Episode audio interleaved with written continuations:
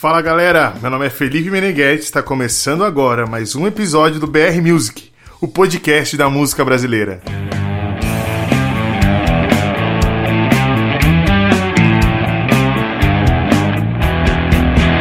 No episódio de hoje falaremos um pouco do cantor, compositor e produtor Raul Santos Seixas. Nascido em Salvador, na Bahia, às 8 horas da manhã do dia 28 de julho de 1945.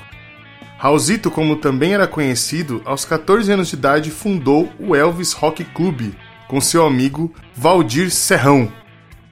Apesar do gosto sincero pela música, Raul queria mesmo era ser escritor, assim como Jorge Amado. Ele tomou gosto pela leitura, pois seu pai tinha uma biblioteca recheada de bons livros. Em 1960 surgiu então a primeira banda do Raul, os Panteras. Oito anos mais tarde, Raulzito e os Panteras gravaram no Rio de Janeiro o primeiro e único disco. Já desanimado pela falta do sucesso de sua banda, Raul conhece na Bahia um diretor da CBS Discos, que o convida para ser um produtor musical de sua gravadora. O ano de 1970 marcou o início de uma fase muito ativa na carreira de Raulzito, como produtor, gravando diversos discos. Em 1972, Raul decide participar do Festival Internacional de Canção. Na época, ele também se interessa por um artigo sobre extraterrestres, publicado pela revista A Pomba, e tem o primeiro contato com o escritor e posteriormente seu parceiro musical, Paulo Coelho.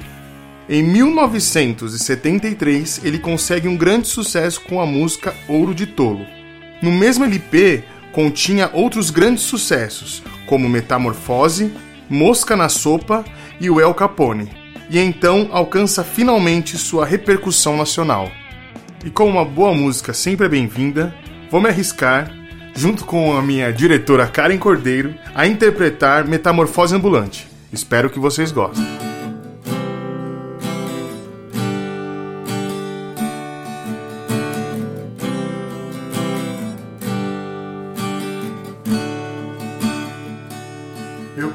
Ser essa metamorfose ambulante.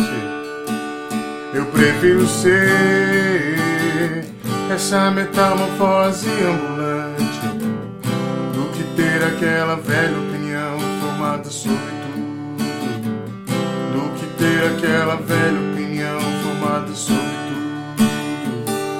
Eu quero dizer Agora o posto do que eu disse antes. Eu prefiro ser essa metamorfose ambulante do que ter aquela velha opinião formada sobre tudo. Do que ter aquela velha opinião formada sobre tudo. Sobre o que é o amor, sobre o que eu nem sei quem sou. Se hoje eu sou estrela, amanhã já se apagou. Se hoje eu te odeio, amanhã lhe tenho amor, lhe tenho amor, lhe tenho horror, lhe faço amor. Eu sou um ator. É chato chegar a um objetivo num instante. Eu quero viver essa metamorfose ambulante ter aquela velha opinião formada sobre tudo. Do que ter aquela velha opinião formada sobre tudo. Sobre o que é o amor. Sobre o que eu nem sei quem sou. Se hoje eu sou estrela, amanhã já se apagou. Se hoje eu te odeio, amanhã lhe tenho amor, lhe tenho amor, lhe tenho horror faço amor, eu sou um ator. Eu vou te dizer aquilo tudo que eu lhe disse antes.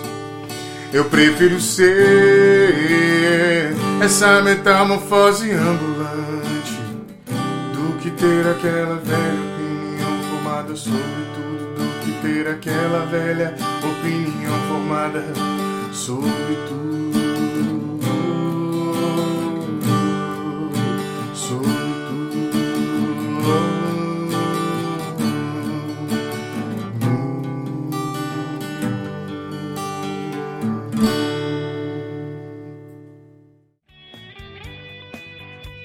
No ano de 1974, Raul e Paulo criaram a Sociedade Alternativa.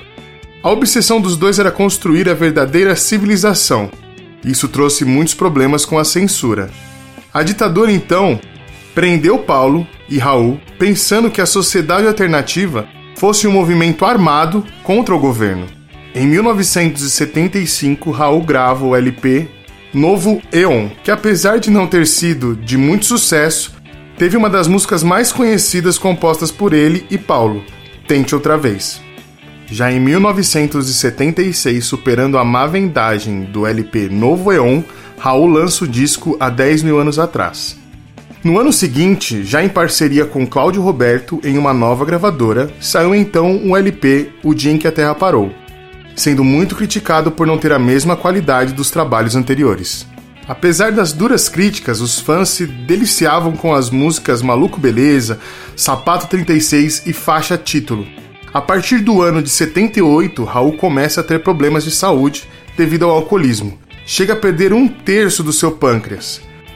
Em 1979, Raul se separa da terceira esposa e entra em uma depressão profunda, junto com internações para tratamentos do seu alcoolismo. Raulzito passa por altos e baixos em sua carreira. Retoma sua parceria com Paulo Coelho, que não funciona tão bem. Retorna à gravadora CBS, agora como cantor. Realiza show para mais de 150 mil pessoas em Santos. Recebe duras críticas por realizar um show bêbado, onde até foi cogitado pelo público não ser o artista, e sim o impostor. Nas últimas turnês, Raul já se mostrava muito debilitado, se apresentando apenas em metade dos shows, outra metade era apresentada pelo parceiro musical da época, Marcelo Nova. As 50 últimas apresentações realizadas no Brasil resultaram naquele que seria o último disco lançado em vida por Raul Seixas. O disco foi intitulado De A Panela do Diabo.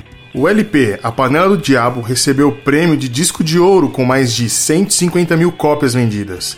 Após sua morte, Raul permaneceu nas paradas de sucesso.